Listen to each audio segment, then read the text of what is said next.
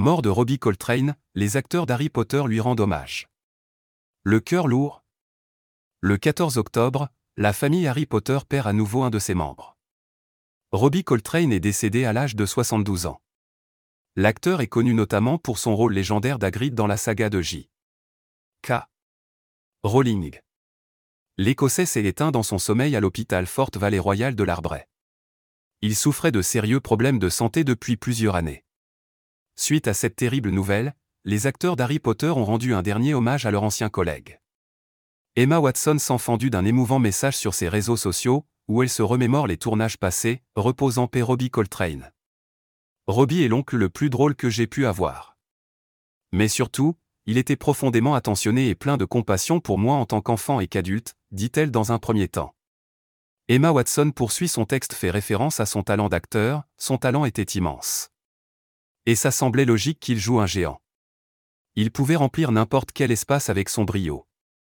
Robbie, si je peux être aussi gentil que tu l'as été envers moi sur un tournage, je promets aussi de le faire en ton nom et en ta mémoire. Sache à quel point je t'admire et je t'admire aussi.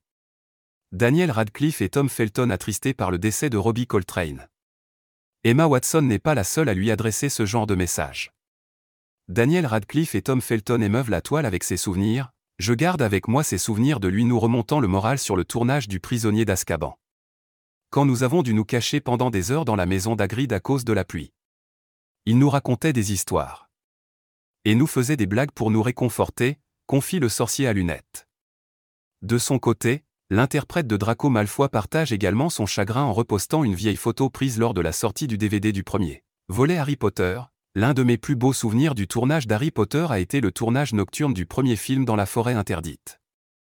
J'avais 12 ans, Robbie s'occupait de tout le monde autour de lui sans effort, et les a aussi fait rire.